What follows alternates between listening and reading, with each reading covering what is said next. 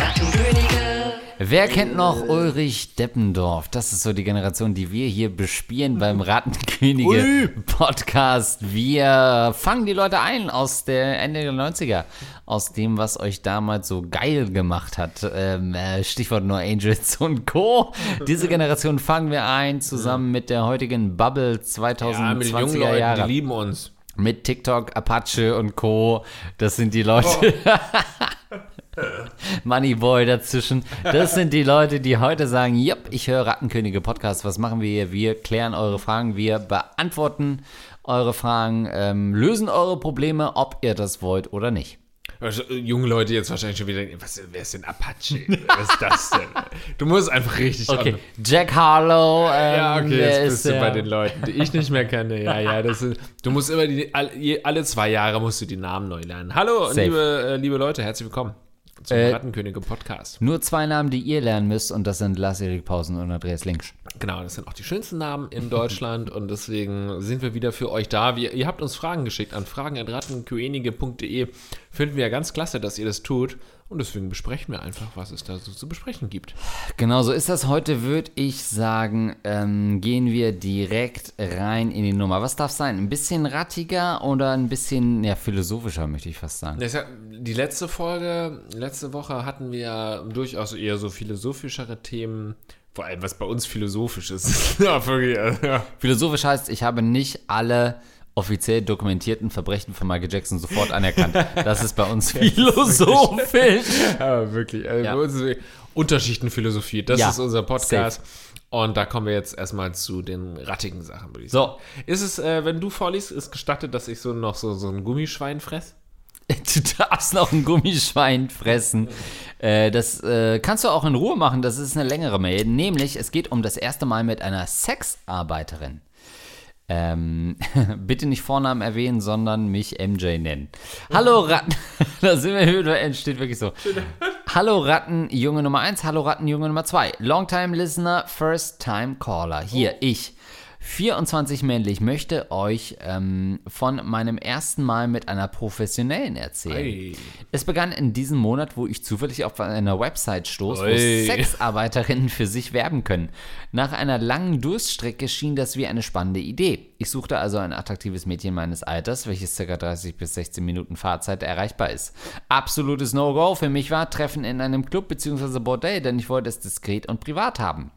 Der Gedanke, in einen Club zu gehen und dann mit anderen Männern in einer Lobby zu sitzen, einem Typen am Tresen zu erzählen, wieso ich denn da bin, oder die Geräusche anderer in, äh, Männer in einer, äh, im Nebenzimmer äh, lösen bei mir Angstzustände aus.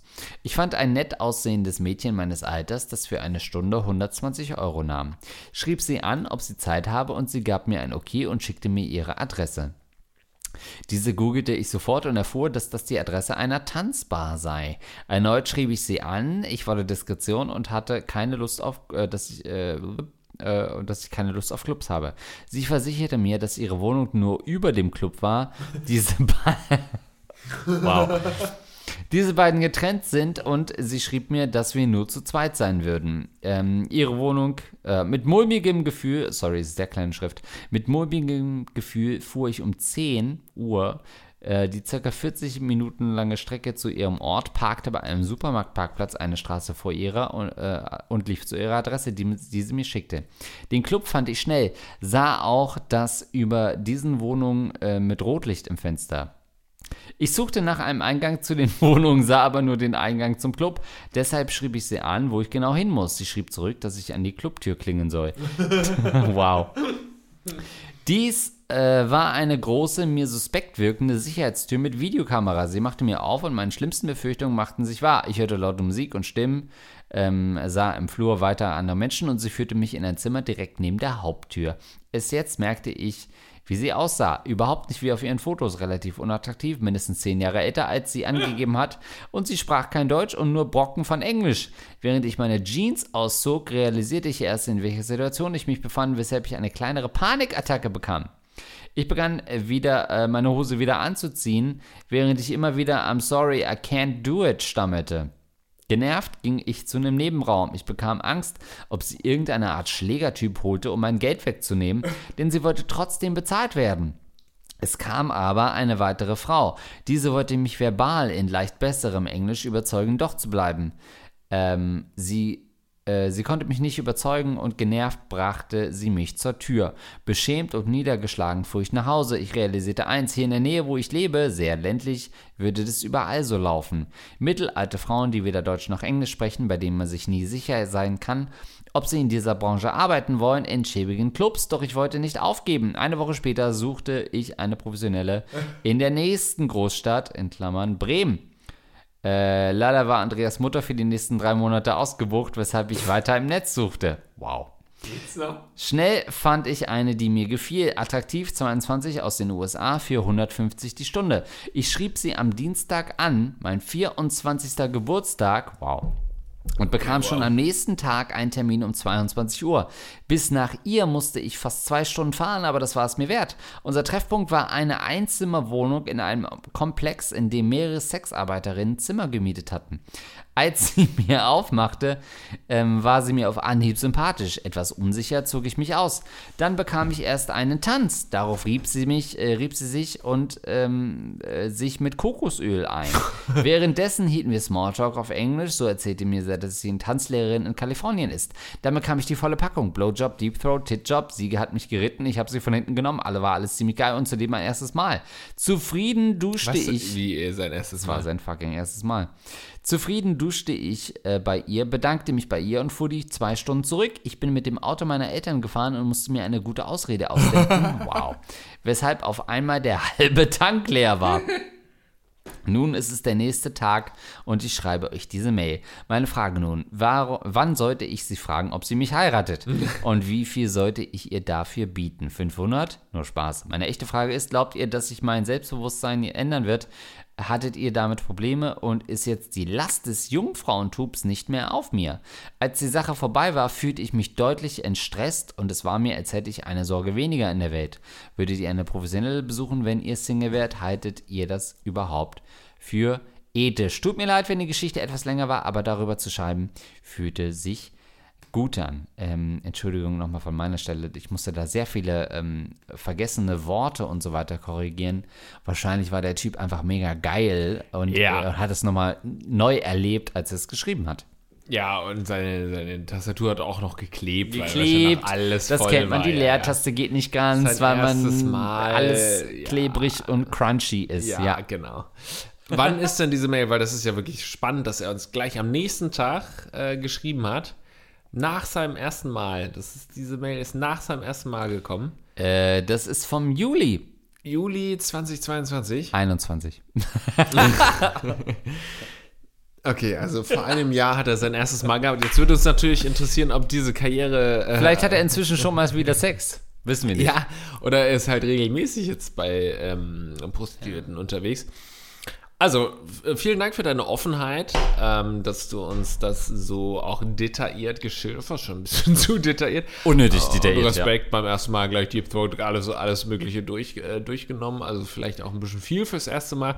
Frage würde mich, äh, wäre auch fraglich, ob er vorher der Prostituierten gesagt hat, dass es sein erstes Mal ist. Das fände ich auch noch spannend ob sie sich dann in irgendeiner Weise anders anstellt oder irgendwie zärtlicher ist oder vielleicht irgendwie sich mehr Mühe gibt.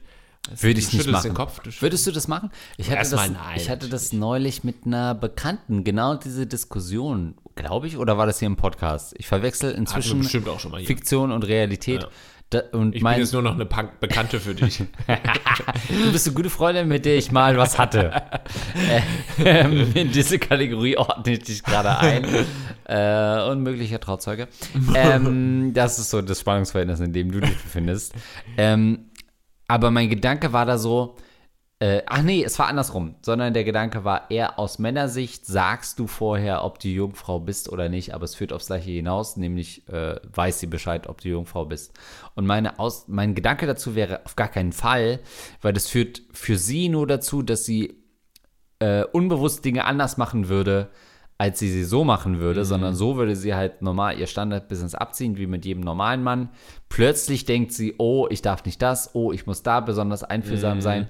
Willst du aber als Mann vielleicht gar nicht. Du willst gar nicht besonders behandelt werden, sondern die normale Nummer haben, in Anführungszeichen, Mhm. ähm, und keine Sonderbehandlung. Umgedreht vielleicht als Frau, wo man eher vielleicht noch mal, wenn eine Frau sagen würde, sie ist Jungfrau, würde man als Mann ja noch mal ein bisschen einfühlsamer sein und das wäre auch gut so, weil ne, gewisse körperliche Sachen äh, vielleicht auch ein bisschen schmerzhafter sind und so weiter und man will auch ein bisschen einfühlsamer sein. Beim Mann nicht unbedingt, da muss ja nichts irgendwie reißen oder irgendwas zum ersten Mal passieren. Da würde ich sagen, macht es das für den Mann eher noch schwieriger, weil man irgendwie eh schon nervös ist und wenn die Frau dann auch noch sensibilisiert ist dafür, würde es vielleicht eher ähm, zu Problemen führen. Deswegen würde ich, hätte ich das an seiner Stelle wahrscheinlich nicht vorher erwähnt. Ja, man will eigentlich schon die normale Behandlung, das volle Programm. Man kann, es ist eigentlich 50-50. Entweder du, wenn du das sagst, ist sie dann besonders gut in dem, was sie tut und gibt sich viel mehr Mühe. Oder sie lässt eben Sachen weg, sein, die sie ja. normalerweise nicht macht. Deswegen, wenn du die sichere Variante wählst, sag's lieber nicht. Du hast zuletzt gefragt, findet ihr das ethisch überhaupt okay? Muss ich sagen, also so ohne jetzt große Studien zum Thema Prostitution gemacht zu haben. Aber wir haben uns schon damit auseinandergesetzt hier im Podcast. Wir hatten auch schon bei unserer Late-Night-Show äh, die neue deutsche Abendunterhaltung, hatten wir eine Escortfrau bei uns und aus diesen Erfahrungen, die ich da gesammelt habe, Gesprächen, die ich geführt habe, würde ich schon sagen, dass Prostitution, dass es auch ethisch absolut vertretbare Formen der Prostitution gibt. Natürlich will ich jetzt hier nicht verschweigen, dass es auch unethische Formen der Prostitution gibt, dass es riesige Probleme in diesem Bereich, in dieser Branche auch gibt. Aber wenn du fragst, ist es grundsätzlich ethisch vertretbar, sage ich ja. Möchte an dieser Stelle aber auch sagen, weil du schon so ein bisschen auch, was ich total verstehe, gesagt hast, du würdest gerne nicht in irgendwie einen Puff gehen, du möchtest nicht ähm, irgendwie mit anderen Prostituierten dann noch in einem Haus oder sowas unterwegs sein. So, am liebsten würdest du in die private Wohnung von ihr gehen.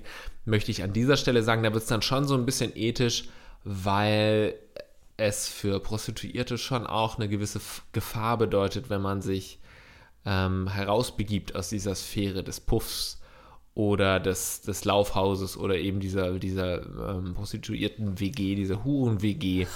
ähm, wenn man sich da rausbegibt, dann bist du eben schon schnell auch angreifbar. Dann hast du eben niemanden, der auf dich aufpasst. Dann hast du nicht irgendwie die Nachbarin, die ebenfalls Ja. in der Branche tätig ist oder vielleicht irgendein Security-Menschen in Anführungszeichen, der auch in der Nähe ist. Du hast auch keinen Panic-Knopf oder so, den es vielleicht in irgendeinem Puff gibt, sondern du bist dann ganz auf dich alleine gestellt und ich glaube, das ist schon auch eine gewisse Gefahr ähm, für gerade für Frauen, dass du dann eben auch anders behandelt wirst von Männern oder Schlimmeres und dich gar nicht wehren kannst. Deswegen, ich verstehe diesen Impuls zu sagen, ich würde am liebsten irgendwie so in die We komm zu mir nach Hause oder irgendwie so ganz privat, aber verstehe zumindest, dass ähm, viele Prostituierte das nicht wollen.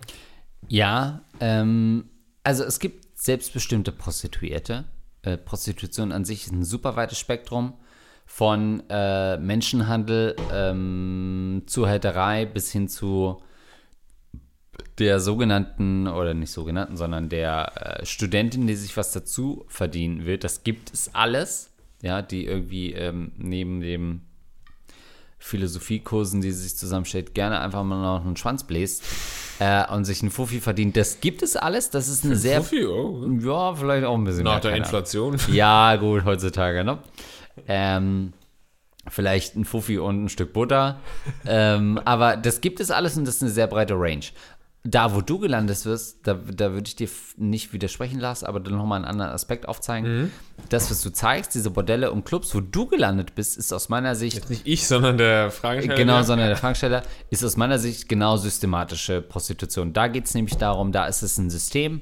Die Frauen, die dort arbeiten, arbeiten quasi wahrscheinlich im Schichtbetrieb, in Anführungszeichen, oder bis spät in die Nacht hinein, ein Freier nach dem nächsten, Massenabfertigung unter dem, ja, unter dem Schutz der Zuhälter oder, oder Security-Typen oder Puffmutter oder keine Ahnung, aber eben auch unter dem Auge dessen.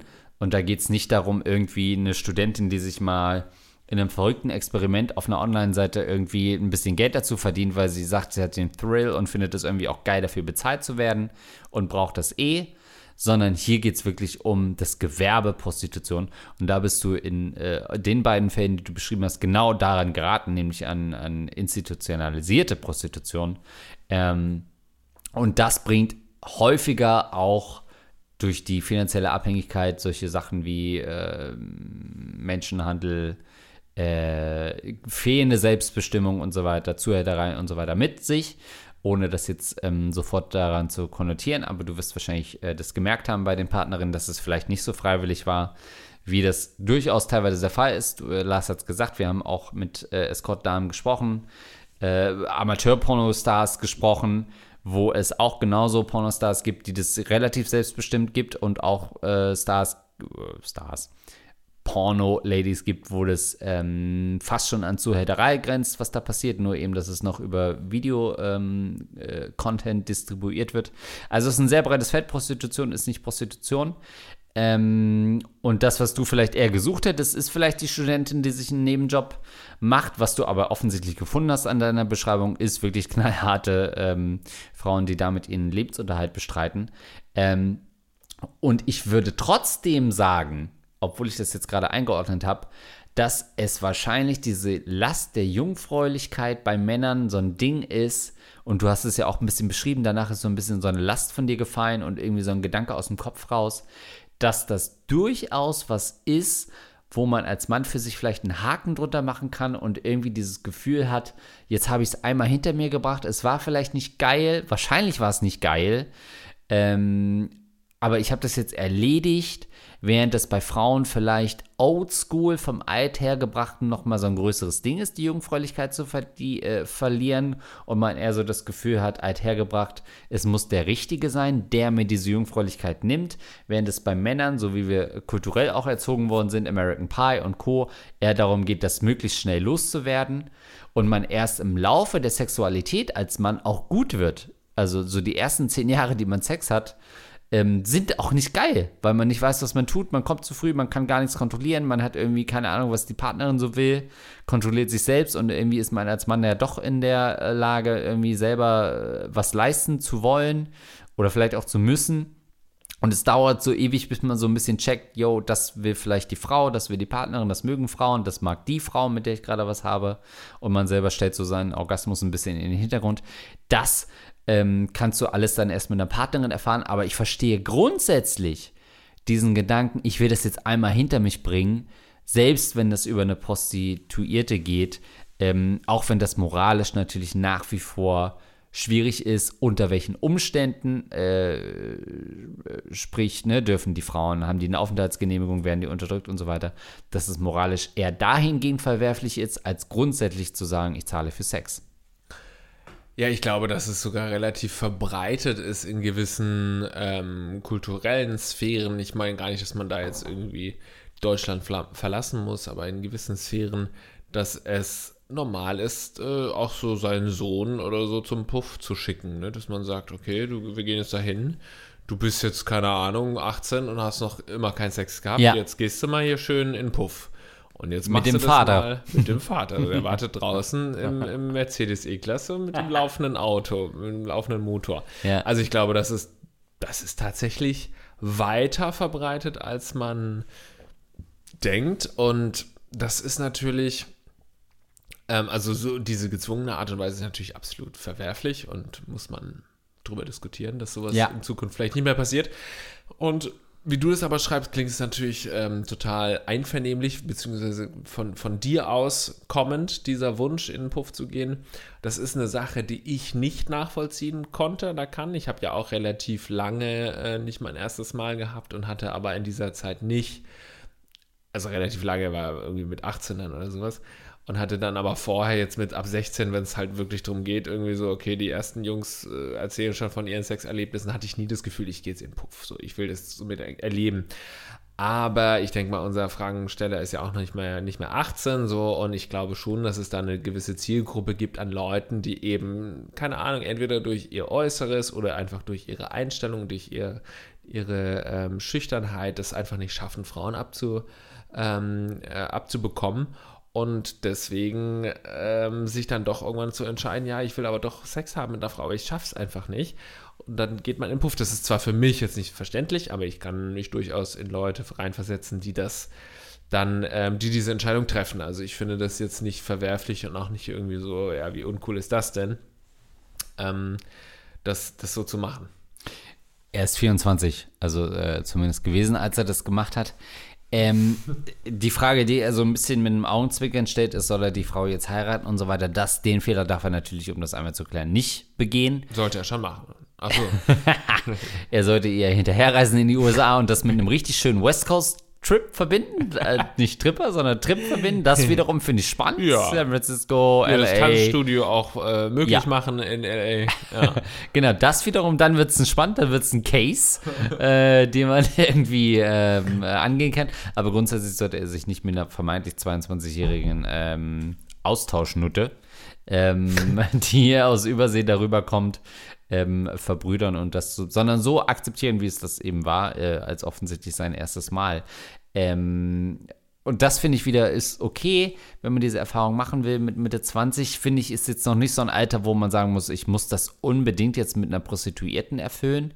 Ich finde, es gibt ja so diese, diese jungfräulichen Männer mit so 30 oder so, wo man aus der jetzigen Lebenserfahrung schon sagen würde, puh, wenn du mit 30 als Mann noch keinen Sex gehabt hast, no pressure und so weiter und lebt dein Leben oder so. Aber da würde, da würde ich jetzt schon mal sagen, yo, Jochen Schweizer, gib ihm mal so einen Gutschein, einen Abend mit einer Nutte. Gönn, Jochen, gönn, Gönn, mal. Jochen, gönn mal. mach einen Fallschirmsprung und danach in die Vagina einer Frau, da landen. So, das sollte schon drin sein, weil irgendwann kommt auch der Punkt, wo du sagst, wenn ich so spät anfange mit Sex, wie will ich dann noch gut werden hinten raus? Ja.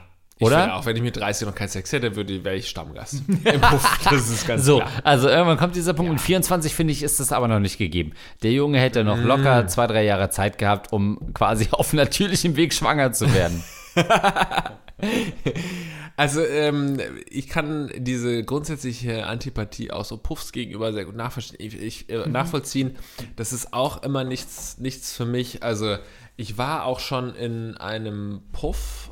Ähm, äh, in zwei, nee, ich glaube, ich war in einem Puff. Sonst immer nur so Stri- Strip-Lokale, wo man ja auch manchmal so fließende Übergänge ne, bei Strip-Clubs und so, ja, okay, kommst jetzt noch mit hoch. Also eigentlich. Ich war noch nie in einem Stripclub. Nee? Ich war noch nie in einem Stripclub, weil ich immer so denke, in Deutschland will ich das nicht machen. Das ist mir zu unedel und genau wie du sagst, zu sehr, zu nah dran an Puff und Bordell. Krass. Und ich finde es Nee, eher wir geil. mal schön ins Stripclub. Ne, aber wo gibt's denn? In Deutschland gibt's doch keine geilen Stripclubs. Nee, Geil, genau was nicht. Ist denn geil? Es gibt keine geilen Stripclubs, wie man sich das sorry. vorstellt. Also erstens, es äh, gibt keine äh, Victoria's Secret Models, die sich ach, lass uns doch mal einen Stripclub aufmachen. Lass uns mal im Stripclub tanzen. Also es gibt schon einen Unterschied, ob du in eine Reeperbahn gehst, wo irgendwie die Hells Angels die Kontrolle haben, und 17 Euro für ein, für ein Dings zahlst, für einen Cocktail zahlst. die Hälfte der Leute auf der Reeperbahn sind meine Freunde mittlerweile, die bei uns schon in irgendwelchen Shows und Podcasts oder irgendwie, ja. Oder ob du in den USA in einen Stripclub gehst, einen halb zufriedenstellenden Lapdance hast, aber in drei Jahren sagst, ach guck mal, Cardi B, die kenne ich, die hat mal für mich getanzt. Das ist schon für mich ein bisschen Unterschied. Ne, wer weiß, ob hier äh, irgendeine deutsche Schauspielerin äh, Helene Fisch nicht mehr Katja Krasowitsch höchstens. Irgendwie vorher auch mal Strip. Nein, wir, wir beide gehen schon mal in den Stripclub. Ich glaube, das haben wir Oh bestimmt Gott. auch schon mal in einem Podcast, haben wir das auch schon mal gesagt, dass wir äh, beide mal schön in den Stripclub gehen. Ähm, das machen wir mal. Aber ja, genau, ich war einmal im, im, im Puff und das bin ich aber auch nur, weil ich so in, mit ähm, Kumpels im Stripclub gerne war. Was heißt gerne war? Ich war auch äh, Jedes Wochenende draußen. literally einfach vielleicht sagen wir viermal in meinem Leben in einem Stripclub. What? Echt? Krass. In Berlin regelmäßig viermal die Woche. Nein, sagen wir mal insgesamt in meinem Leben vier, fünfmal im Stripclub. Ich habe noch den fünften dazu genommen, weil ich gerade gemerkt habe, dass wir irgendwie so in Bulgarien oder so auch in so. What? In, Teil, in Ungarn waren wir in so einem Jugendclub. Wir, wir waren so Jugend mit 17 oder so unterwegs. Und da gab es so Clubs ganz normal, wie wenn du dir hier vorstellst, im Club, keine Ahnung, Molotow oder so in Ja. Hamburg. Und dann ist da auch so ein Strip-Bereich. Und dann wirst du da auch ausgepeitscht, so wenn du da für ein bisschen Geld bezahlst. Aber das ist eine andere Story, kann ich dann mal erzählen. Naja, auf jeden Fall so in verschiedenen Stripclubs gewesen. Und ähm, habe da auch mit meinem besten Freund gerne mal irgendwie so einen Private Dance gemacht und wir haben uns einfach die ganze Zeit beömmelt. Echt? Ja, wir sitzen da so und lassen uns zu zweit. ab- Ja, ist it okay? We do uh, two of us? Ja, why, why not? Uh, you have to pay double. Ja, gut, dann zahlen wir halt beide. Und dann ähm, kriegst du da so einen kleinen Tanz und natürlich keinerlei erotische Stimmung. Ich beneide die Leute, die wirklich ins Stripclub gehen und so sagen und so gucken, auch so lüstern und so drauf gucken und es irgendwie so geil finden und dann Private Dance und dann auch schon fast kommen. So. Bei mir ist es immer so eher Lachen. Also ich finde es immer eher mal lustig und Ja. natürlich auch so eine, eine verlegenes Lachen, weil man auch Ja. sich unsicher ist, was man jetzt gerade macht. Gerade wenn man sein, mit seinem Best Buddy da irgendwie äh, und sich einen Lapdance gibt, ist es schon, hat es schon lustige Momente, wo man, äh, die man schön teilen kann. Und dann bin ich aber im Puff gegangen. Und dann hat dir dein bester Kumpel einen geblasen noch am Ende, oder wie das vor den beiden Stripperinnen. Ja, aber wir haben gelacht dabei die ganze Zeit. Nee, im Puff haben wir auch nur die Prostituierten gefragt, ob die für uns tanzen wollen. Und gesagt, wir wollen keinen Sex, wir wollen tanzen. Und dann haben die halt gesagt, nee, ich kann nicht tanzen und so, aber wir kommen mal mit und so, dann, dann geht's mal los und so, komm mal mit und nee, nee, aber wir wollen nur tanzen. Ja, nee, jetzt komm mal mit, dann mache ich erstmal das mit dir und danach können wir mal gucken. Nee, ich will nur tanzen. Und dann sind wir nach, sind wir nach Hause gegangen. Wo wir halt dachten, nö, ich wollte, halt- ich weiß auch gar nicht, warum wir das gemacht haben. Wahrscheinlich war kein Stripclub in der Nähe, aber wir sind dann in den Puff gegangen, haben gefragt, ob die für uns tanzen können. Und haben gesagt, nee, und dann sind wir wieder nach Hause gegangen. Und ich bin auch mal auf den Strich gegangen und da haben wir auch, also auch mit, Was passiert auch hier? mit dem gleichen Kumpel. Und dann sind wir auf den Strich gegangen und haben auch gefragt, nee, wir wollen ja kein Sex, aber ka- kannst du für uns tanzen? Und die so, nee, wir tanzen nicht, das ist nicht mein Spezialgebiet. Ja, gut, dann tschüss. Das waren wirklich Wow. meine, meine Wow. Berührung mit dem, mit dem äh, Rotlichtviertel. Äh, also so einmal dieses Puff und Tanz und ähm, Strich und Tanz. Und ich fand es auch beides mal irgendwie so ein bisschen kacke.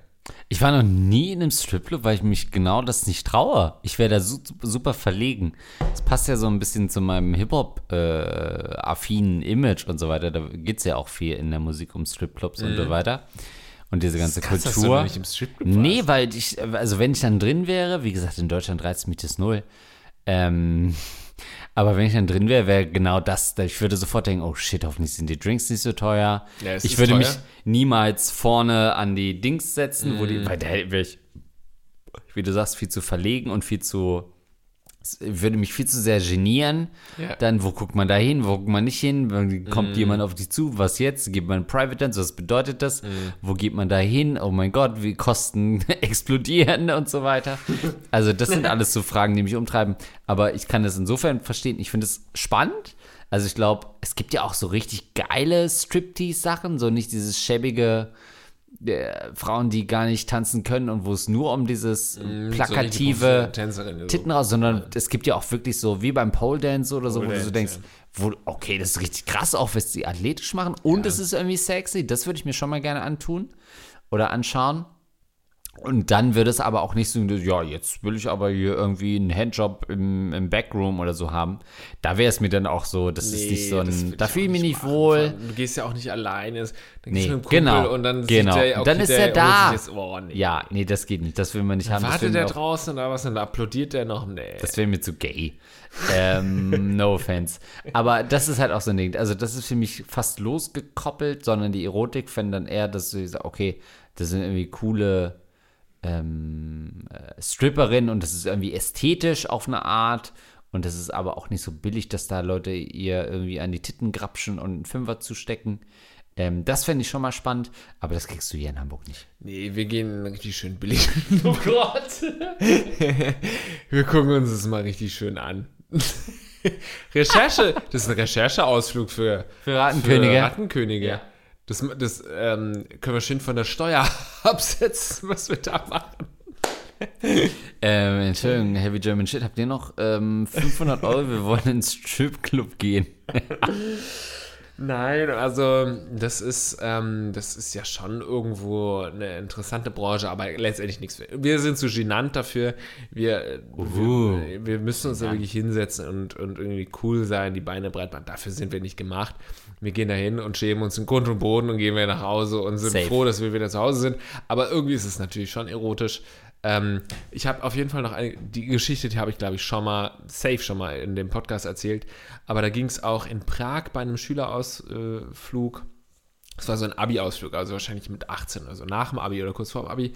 Und da ähm, wollte ein Kumpel von mir unbedingt in äh, so einen Schuppen, wo es Live-Sex gab. Gab es in Prag, in Hamburg gab es das früher, mittlerweile verboten. In Prag gibt es noch, da wird, ich weiß nicht, ob es jetzt aktuell noch gibt, damals gab es noch Live-Sex. Das heißt, du gehst da hin und anstatt, dass du jemanden beim Strippen zuschaust, schaust du halt einem Pärchen zu, wie sie ficken. Ja, Auf der Bühne. stimmt. Und ja. ich hatte damals noch nicht mein erstes Mal. Wie gesagt, mit 18, also ich hatte noch nicht, so kurz davor, aber ich hatte noch nicht mein erstes Mal. Und dann habe ich ihm gesagt, nee, ich möchte es nicht, ich habe moralische Bedenken. Und diese Aussage, ich habe moralische Bedenken, die hat er mir noch Jahre später irgendwie äh, von den Kopf gestoßen, weil er gesagt hat, ja, Alter, ich wollte damals so gerne, so, der war stinksauer damals, dass ich nicht, aber ich hatte es wirklich, ich habe gedacht, oh nee, ich habe selbst noch kein, keinen Sex gemacht, so im Stripclub und so, das mache ich alles gerne mit, aber ich will jetzt nicht live in fünf Meter Entfernung sehen, wie zwei Leute das machen, was für mich bisher ja nur in meiner Fantasie stattfand oder in Pornos und so. Ich habe das nicht live gesehen und ich wollte das irgendwie live entdecken, wie das wirklich ist. Und ich habe mich gefreut, auf diesen Moment, das live zu sehen, ähm, selbst zu machen und wollte deswegen nicht so eine Live-Sex-Show haben. Kannst du das verstehen? Äh, kann ich nachvollziehen. Aber dann hätten wir uns schon wesentlich eher kennengelernt. Denn ich bin zu der Zeit viel durch äh, Prager Clubs getingelt, um dort äh, Live-Sex- Frauen einblasen zu lassen. Vor ja, 75 bis 82 Zuschauern. Das war so die maximale Füllstärke. Aber das hätte eine Art sein können, wie wir uns kennenlernen.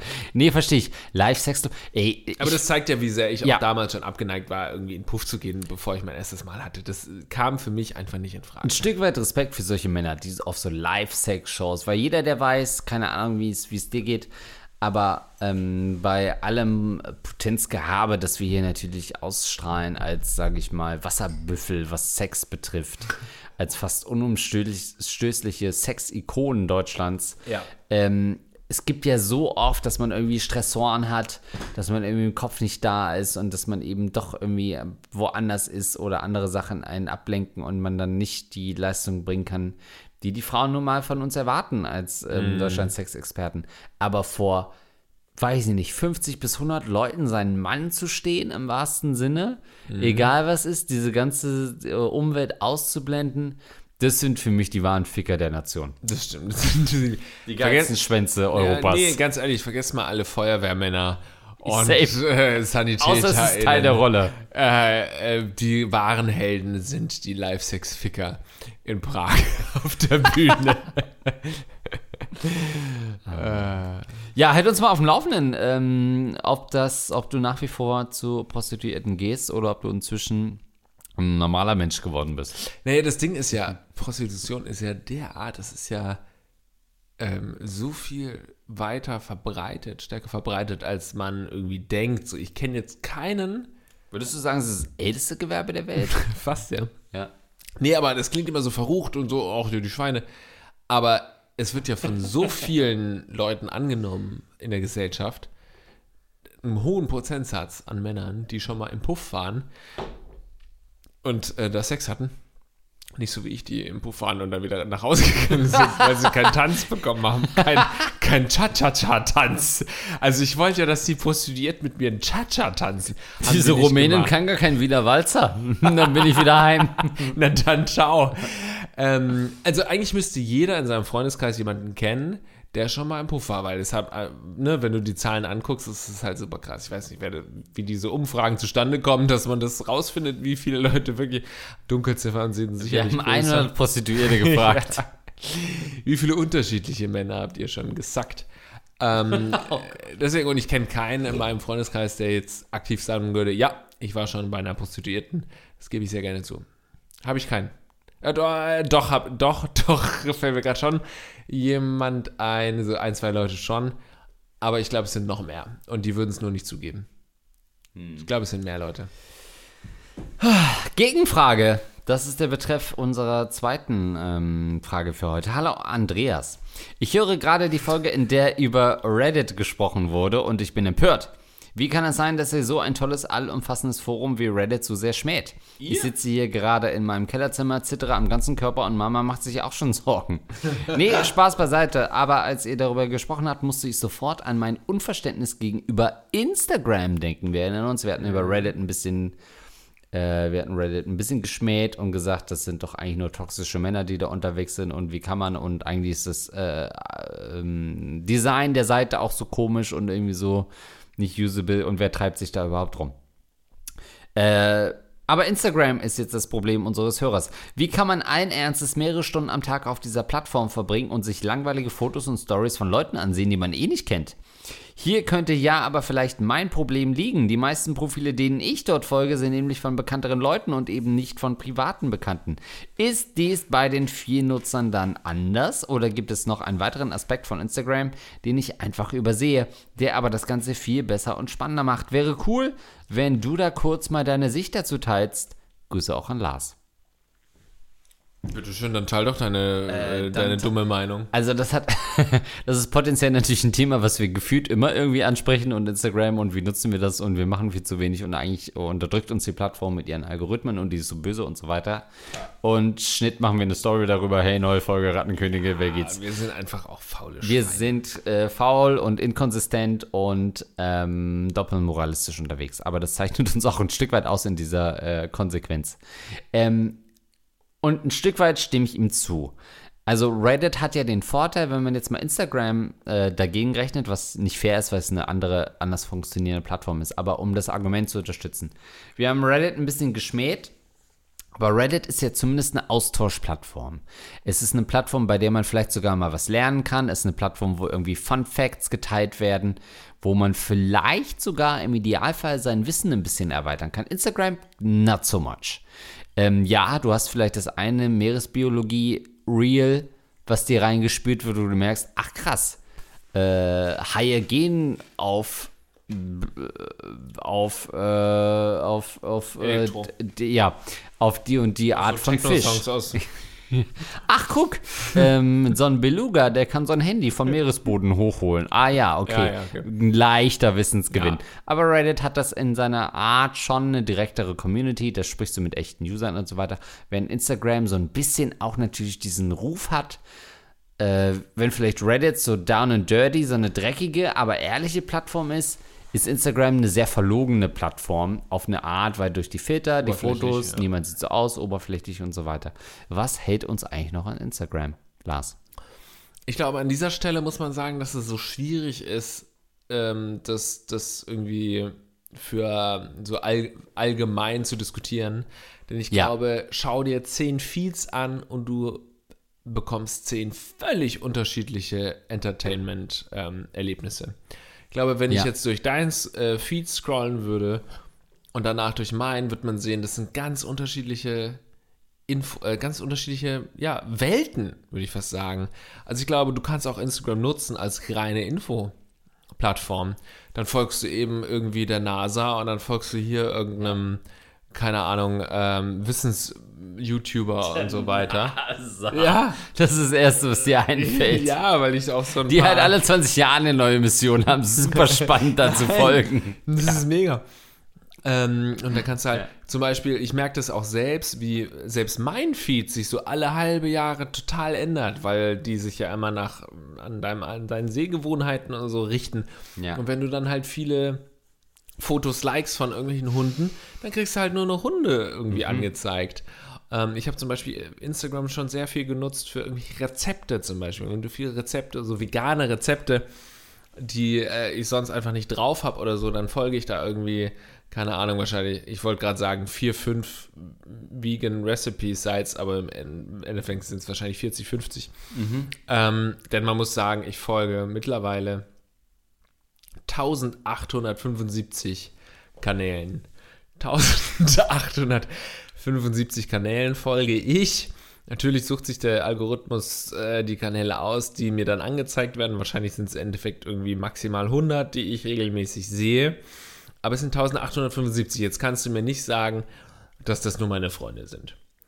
Die sel am seltensten in meinem Feed taucht irgendein Freund, eine Freundin auf. Das, die meisten kenne ich. Ich kenne die meisten Seiten auch gar nicht mehr, denen ich da jemals gefolgt habe. Teils Ex-Freundinnen von mir. Teils die seit deine Jahren keinen die Kontakt ich, mehr. Genau, die glücklich verfolge. verheiratet sind inzwischen. Ja, ich verfolge die ganz genau. Nein, also das Ding ist, ich entfolge halt auch viel zu, viel zu selten. Jetzt mache ich das ab und zu mal, dass ich Seiten entfolge, aber meist Ja. Gibt es irgendeinen Grund, warum ich einer Person folge? Irgendwas ist dann doch nochmal interessant. Natürlich total albern. Ich bin eigentlich so ein Insta Instagram-Messi. Ähm, Ja. Hab da sowieso. So, aber was ich damit eigentlich nur sagen will, 1800, so natürlich sind es nicht mehr Freunde, Freundinnen, sondern es ist ein Riesenspektrum an, an unterschiedlichem Entertainment. Und das liegt dann an mir, in welcher Stimmung ich bin, was mir davon angezeigt wird letztendlich. Ja. Bin ich gerade eher in dieser Aquari Aquarium so, dann bekomme ich, ich habe dann irgendwie, selbst im, Ha- du kannst ja Hashtags folgen und so, konntest du zumindest, weiß nicht, ob es jetzt Ja. noch geht. Übrigens auch ein Riesending jetzt mit dieser ähm, Instagram Änderung, diesem Update und dann kam da irgendwie, wer hat da sich beschwert? Kylie Jenner oder irgendwie so. Hm. Irgendjemand hat sich beschwert über das Update und dann ist Instagram dann, also erst haben sich tausende Millionen User beschwert über die Änderung, weil es immer mehr Ah, so wie TikTok ja, ja, wurde. es wurde ja, so ein bisschen wie TikTok. Auch schon diese, ähm, kennst du schon äh, Kanäle und so, denen du gar nicht folgst, wurden die auf einmal in deinem privaten Feed angezeigt, war ein Riesending. Und jetzt ging es auch noch so, naja, egal. Und jetzt hat dann irgendwie eine Prominente hat geschrieben, das geht aber gar nicht und dann wurde es wieder zurückgenommen. Ähm, ja, aber genau, dieser Algorithmus guckt eben an. Bin ich bei, bin ich an Aquarien interessiert, dann kriege ich irgendwie eine Woche lang nur Aquarianer irgendwie angezeigt. Bin ich an Rezepten interessiert. Und wenn ich irgendwie bei meiner Frau über Instagram schaue, dann ist es, dann ist es komplett anders. Das ist eine andere App. Deswegen, das wollte ich ja eigentlich nur einleitend sagen, ist es schwierig darüber allgemein Äußerungen zu treffen, was ist Instagram? Instagram ist mittlerweile fast schon das Internet. Das ist eigentlich fast schon Aha. Internet als Blog und du kannst dir einfach zusammenstellen, was willst du für einen Blog? Was willst du von, vom Internet sehen? Absolut. Und Instagram ist auch eine dynamische Plattform. Wir haben gemerkt, dass so Tweets, Twitter war eine Zeit lang tot und plötzlich haben Leute angefangen, Tweets als Instagram-Post zu äh, ähm, äh, formatieren und haben damit riesige Erfolge äh, gefeiert und plötzlich äh, es gab eine Phase, aus meiner Sicht, jetzt wo ich gerade drüber spreche, merke ich, die Phase ist gerade tot. Diese Zeit, wo Tweets als Instagram-Post gemacht wurden, ist gerade ein bisschen tot. So die weniger, letzten ne? anderthalb Jahre, zwei Jahre war das omnipräsent. Ich habe so viele äh, Hotzer-Tweets nur in Stories gesehen von Frauen, äh, fairerweise, die das irgendwie repostet haben, als dass ich auf Twitter Tweets von El Hotzo gesehen habe. Das stimmt. Und die sind auch meist weniger, deutlich weniger geliked als auf Ja. Instagram. Und- Aber El Hotzo meiner Meinung nach eines der größten Genies unserer heutigen Zeit. Aber. Ist jemand, er ist absolut Autorengenie ist mal. ist absolut jemand, ähm, den ich im letzten Neo-Magazin einen Spieler wieder schlecht fand, aber der pointiert auf Punkt einen krassen Humor einfach bringen kann und äh, da richtig Tweets craftet, würde ich mal fast sagen, um das so ein bisschen als Handwerk zu deklarieren, die einfach on point sind und irgendwie so einen Zeitgeist Dieser treffen. Output einfach von ihm. Ja, das ist schon Wahnsinn. überragend. Ist Wahnsinn. Ähm, in der Zeit, wo es schon, man dachte, man braucht so eine Figur gar nicht mehr. Es gibt das irgendwie schon alles, aber er hat das trotzdem nochmal ähm, äh, das Level äh, abgesteppt, wie man so schön sagt. Aber Instagram, was ich mich dann auch gefragt habe, wir haben Instagram gejoint oder ich zumindest aus so einer gewissen, wenn auch sehr niedrigschwellig Personen des öffentlichen Lebens denke. Das heißt, man hatte immer auch diese Seite, wie äh, präsentiere ich mich selber auf dieser Plattform. Irgendwie ist es auch ein Teil, wie viel gebe ich preis, ähm, zeige ich irgendwie Beziehungen, zeige ich irgendwie, wie ich wirklich lebe, mache ich nur so ein ironisches, oberflächliches Profil, wie viel von echten Freunden außerhalb der Medienbubble zeige ich und so weiter. Die meisten Leute nutzen das ja logischerweise nicht so, sondern nur, ne, man merkt es ja immer, wenn so einem so Leute folgen, die irgendwie null Posts haben oder privates Profil, gar nichts zeigen oder nur so ein kleines Foto haben, zwei Posts gemacht haben, sich nie zeigen. Und man denkt dann immer so, boah, es ist weltfremd, so, so äh, nutze ich das nicht, weil ich präsentiere mich natürlich auf dem Profil. Und äh, unabhängig von dem, was wir sonst immer diskutieren mit, wir halten uns zurück, wir posten mal wochenlang nichts und so weiter, aber trotzdem sind wir da und zeigen uns auch in einem gewissen Licht und präsentieren ein gewisses Image. Die meisten nutzen es aber nicht so, Deswegen würde es mich mal interessieren, wie das wirklich so ist, Instagram, ich sage es bewusst überspitzt, nur als Normalo zu nutzen, weil ich glaube, dass es nochmal eine andere Erfahrung ist, als das, was wir haben mit Instagram. Weil wir immer auch bedenken, äh, wir sind irgendwie unterwegs, was ist ein möglicher Post? Wir machen irgendwie ein geiles Foto, was könnte man davon posten? Wir sind irgendwie mit äh, irgendwem unterwegs, kannst du mal ein Foto von mir machen und so weiter.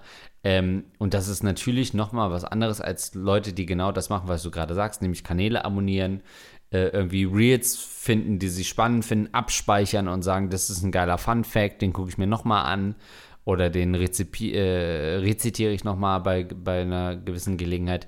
Das ist schon anders Nutzverhalten, als wir das haben. Das stimmt. Wir sind nur teilweise so wenig aktiv auf Instagram, muss man auch wirklich fairerweise sagen, dass wir eigentlich auch schon, also dass ich zumindest von mir behaupten würde, dass ich Instagram nutze wie jemand, der nicht in der Öffentlichkeit steht, weil ich das größtenteils passiv ähm, nutze.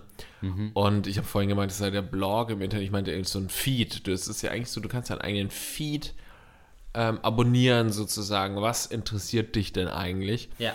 Und dann musst du halt überlegen, magst du diese Ausspielweise von Reddit, magst du Text oder Twitter oder so, magst du wirklich nur irgendwie in wenigen Zeichen, Bildern oder sowas ähm, beschrieben, oder magst du es eben, magst du eben schöne Fotos, magst du irgendwie so dieses optische sehr gerne oder magst du auch, ja gut, man muss sagen, mittlerweile sind es eigentlich fast nur noch Videos, die man sieht auf Safe. Instagram, ne? Ja. Also fast ausschließlich Videos. Ja. Ähm, wo ich selbst die Erfahrung gemacht habe, äh, weil es immer heißt, äh, ja, sorry, mein Foto ist so, negativ, so schlecht angekommen, aber sorry, dass es kein, kein Real war, habe ich jetzt schon häufig in meinem Feed gelesen von so Medienleuten, die sich darüber beschweren, dass ihre Fotos nicht mehr so gut geteilt werden. Ich habe ein paar Reels gemacht, das ist jetzt auch nicht so, dass du ein Reel machst und das sofort durch die Decke geht. Ne? Okay. Also das ist es auch nicht. Vielleicht ist es dann auch einfach an der Person, dass es nicht durch die Decke geht. Ähm, also es sind dann viele Videos und so. Wenn du diesen Ausspielweg magst von, okay, ich interessiere mich für Rezepte, ich möchte die aber nicht als Reddit irgendwie als Text haben oder als Twitter oder sowas, sondern ich möchte, dass du mir dazu irgendwie eine Person vielleicht als Video noch was erzählt und auch nicht zu lange erzählt, sonst kann ich nach auf YouTube gehen, sondern einfach mal, erzähl mir mal irgendwie in einer Minute, wie das Rezept funktioniert. Habe auch schon teilweise viele Rezepte ja. nachgekocht, ähm, die ich mir dann immer wieder auf Instagram, das Reel oder sowas von neuem angeschaut habe, was auch ja. Pain in the Ass ist. Aber ich mag einfach diesen optischen Ausspielweg von Instagram. Ja, man muss auch so ein bisschen lernen, wie bei jeder äh, Social Media Plattform, um jetzt nochmal wieder den Bogen zu Reddit zu schlagen. Reddit hat halt super viele richtig dumme Subreddits und aber es gibt natürlich auch zu Recht die Verteidiger werden sagen, ja, es gibt aber auch richtig viele geile Subreddits. Ein bisschen ist bei Instagram auch nur, dass man ähm, vielleicht ein bisschen mehr selektieren muss, aber ich habe ja auf Rocket Beans TV doch die eine oder andere Quizshow und es gibt so viele Seiten, die irgendwie so Fun Facts droppen oder so interessante Infos oder historische Ereignisse. Und oft scrolle ich da durch und speichere mir Sachen und denke, oh, da könnte man eine, Frist, äh, eine Quizfrage, eine Fristfrage, mhm. äh, eine Quizfrage irgendwie drum stricken. Und das ist eigentlich spannend. Wie könnte man irgendwie dahin fragen? Und das so für sich ein bisschen nutzen. Und wie man, wenn man das, ne, wie das halt so ist, wenn man das dann speichert oder so, dann werden dann natürlich mehr so Sachen angezeigt. Ähm, ich habe dann auch immer mal so Phasen, dir schicke ich ja manchmal so ein bisschen Hunde-Content, obwohl ich nicht so ein Hundefreund bin. Aber wenn ich dann ein, zwei Hundesachen like oder dir weiterteile, dann kriege ich natürlich nur noch Hunde-Sachen. Heute habe ich, äh, ich habe vorhin erst so ein Video geschickt, da dachte ich, schicke ich dir. Da ging es um so jemanden, der, ähm, der halt seine Kamera bei sich zu Hause aufgestellt hat, um zu checken, was sein Hund macht, ähm, während er nicht da Hab ist. Habe ich selbst noch nicht gesehen, das Video, ne? Nee, ich habe es dir nicht weitergeleitet, weil ich dann so, so ich habe dir so viele Hundesachen geschickt, jetzt reicht's auch mal. Und dann hat er so eine 360-Grad-Kamera und fährt halt gefühlt, fängt er an, ähm, auf einem Punkt zu starten, guckt Richtung Couch, da ist nichts, dreht die Kamera langsam Richtung Flur, da ist nichts, die Kamera dreht sich weiter, äh, Richtung Fernseher, da ist nichts, die Kamera dreht sich weiter. Und plötzlich kommt der Hund so ins Beet mit diesem Side-Eye, was, was Hunde ja so beherrschen. Wenn, die geben dir ja dieses Querauge, wo du so denkst, sie bewegen den Kopf nicht. Und die Kamera dreht sich halt 360 Grad und ist gefühlt bei 270 Grad kommt sie so ins Sichtfeld des Hundes und der Hund sitzt halt seelenruhig da und guckt, wie sich dieses technische Gerät um ihn rumdreht und er sitzt einmal seelenruhig da und gibt ihm so das Auge nach dem Motto. yo, was zum Teufel bist du für ein Vieh? Ich sitze hier seelenruhig und mach gar nichts. Ähm, und dann kriegst du natürlich ein Hundevideo nach dem anderen. Äh, ich habe jetzt gerade so ein Meeresbiologie-Ding, wo ich so ein, zwei Shark-Videos mir angeguckt habe. Jetzt kriege ich alles geteilt. So ja. diese Thalassophobie-Dinger, wo irgendwie so Boote sind und dann kommt plötzlich so ein Wal hoch, so ein kleines Fischerboot oh. mit zwei Leuten und so ein Wal steigt. Thalassophobie? Direkt, ja, diese An äh, Tiefenangst. Ah. Also dieses, du bist alleine im Ocean und schwimmst und alles um dich rum und plötzlich mhm. doch so. Und das kriege ich jetzt plötzlich und dann klicke ich das, gucke ich das natürlich immer wieder an, kriege es immer wieder reingespielt. Wale, die irgendwie, gerade hat er so ein Wal, so ein, so ein Boot irgendwie hochgehoben. Ähm, und sowas kriege ich immer reingespielt. Äh, Leute, die mit Haien tauchen und so einen Scheiß. Also man kann sich, will ich sagen, auch ein bisschen wie auf jeder Social Media Plattform, Ja. muss man sich den Content einfach auch ein bisschen Ja. zusammensuchen. Es ist alles da und wie immer, wenn alles da ist, ist auch viel Scheiße da. Du bist deines Glückes eigener Schmied. Ja. Und das ist bei Instagram, bei allen Social Media. Im Endeffekt, du kannst nicht sagen, ich finde Instagram scheiße, dann müsstest du eigentlich auch sagen, ich finde das Internet scheiße. Und Menschen. und Menschen, weil es gibt einfach alles auf Instagram. Wenn du irgendwie, keine Ahnung, Taucher bist, kriegst du Tauchcontent. Wenn du Maler oder Malerin bist, kriegst du so, so einen Content in die, in die Richtung. Wenn du Pflanzen liebst, dann kriegst du in die. Alles gibt es auf Instagram. Und das Gleiche kann man wahrscheinlich jetzt, um uns das vorzuwerfen, ähm, auch über Reddit sagen. Und deswegen ist auch die Kritik, das habe ich damals auch schon gesagt, die Kritik an Reddit an sich ist natürlich albern. Wir wissen einfach nur noch nicht so richtig damit umzugehen. Was heißt noch nicht? Klar. Wir wissen, ich, ich, ich will damit gar nicht. Ich finde, das ist so, wie, wie du sagst, das ist so benutzerunfreundlich. Ich raff das nicht mit dem Upvotes und so. Ich finde es total hässlich. Das sieht total scheiße Ja. aus mit diesen blöden Texten. Die Leute sind da irgendwie, das wird auch nicht moderiert teilweise. Und so, dann sind da nur so Assis unterwegs. Deswegen mag ich Reddit nicht. Die Inhalte sind total geil. Ich merke immer wieder, oh, okay, ey, ich würde, da würde ich gerne mehr reinsteigen äh, in Reddit und so. Okay, den Subreddit finde ich geil. Ich so, Man landet auch oft da. Ja, man, man landet, landet auch oft oft ja da. von anderen Plattformen da, findet was Ja. Spannendes oder eine Frage, die gelöst wurde und Ja, landet auf sowas. Reddit, obwohl man es gar nicht aktiv nutzt. Also es ist schon geil, aber es ist halt einfach nicht, passt nicht in mein Leben. Sorry, Reddit. Äh, Es wäre halt cool, wenn nicht alle Insets sind, ne? Das wäre halt für mich, also wenn nicht alle Thread-Ersteller Insets sind, das wäre für mich schon ein das wäre ganz nett, ne? Oh, und jetzt kriegst du gleich die nächste Oh E-Mail. ja, gut, wenn ihr uns unterstützen wollt und sagt, ja geil, ähm, Wir sind jetzt solche, auf Reddit. für solche Das sind wir doch wirklich, sind wir doch wirklich. Äh, Valkyros, Grüße gehen raus. Reddit.com Schrägstrich Rattenkönige. Ähm, müsst ihr ja öffnen. An 1875 Seiten folge ich. Jo, du bist ein Schwein. Ich folge 122. Wirklich? Und ich sortiere ständig aus. Ey, ich muss das echt mal machen. Aber ich Ich bin auch zu krass in die andere Richtung. Ich werde auch, ähm, ich folge zu wenig. Es gibt ähm, auch sowas wie am meisten im Feed. Geh, Mhm. äh, kann ich mir gerade anzeigen? Geh die Konten mit den meisten Posts in deinem Feed in den letzten 90 Tagen durch. Am meisten im Feed angezeigt. Wird auf Platz 1 Mental und Bon Jovi. Ach, echt? Auf Platz 1. Der hat die meisten Posts der letzten 90 Tage. gemacht. Scheiße, dem folge ich noch nicht mal. Auf Platz 3 Den folge ich nicht Eric. Andre. Dann Franck Ribéry. Das ist meine Top 3. Mantel von Bon Jovi. Nee, Franck Ribery Eric Andre. und Eric Andre. All- Alle drei waren vor zehn Jahren in. Oh, nicht, shit. steht nicht, steht. Jetzt scroll ich hier weiter. Die Hälfte habe ich noch nie gehört. Und ich folge Okay. dem trotzdem. und Ich werde den nicht entfolgen. Doch, demnächst werde ich entfolgen. Schreibt mir mal, wem ich entfolgen soll. Ihr könnt ja gucken, wem ich so folge. Das kriege ich auch manchmal. Ey, ich habe gesehen, du folgst immer noch dem und dem. Der hat jetzt gerade im Bildinterview das und das gesagt. Ja, Wow. Ja. Ey, Leute. Ja, ohne Witz. Leute, ich mag nicht 1875 Personen. Ich folge 1000. Ich kann gar nicht so viele Menschen lieben. Ich, ich mag 20 Leute. Alle anderen, die ich denen da folge, den folge ich aus irgendeinem anderen Interesse. Ich sag euch, welchen, Sex meistens.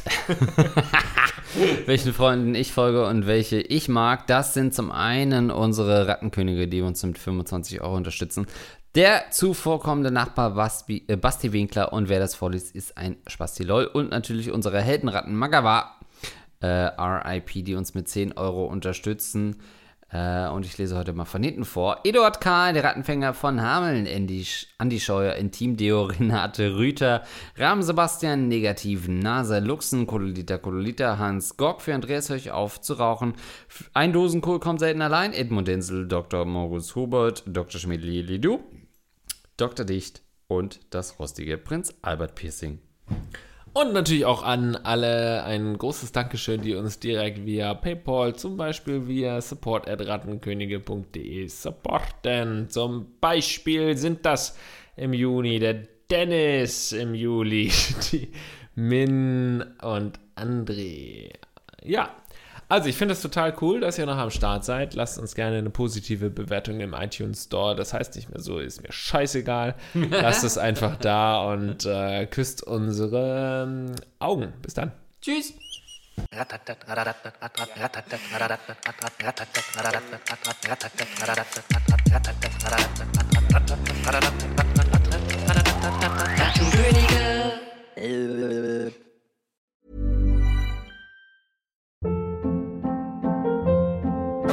Hold up. What was that? Boring. No flavor. That was as bad as those leftovers you ate all week. Kiki Palmer here, and it's time to say hello to something fresh and guilt-free. Hello Fresh. Jazz up dinner with pecan-crusted chicken or garlic butter shrimp scampi. Now that's music to my mouth. Hello Fresh. Let's get this dinner party started. Discover all the delicious possibilities at hellofresh.com.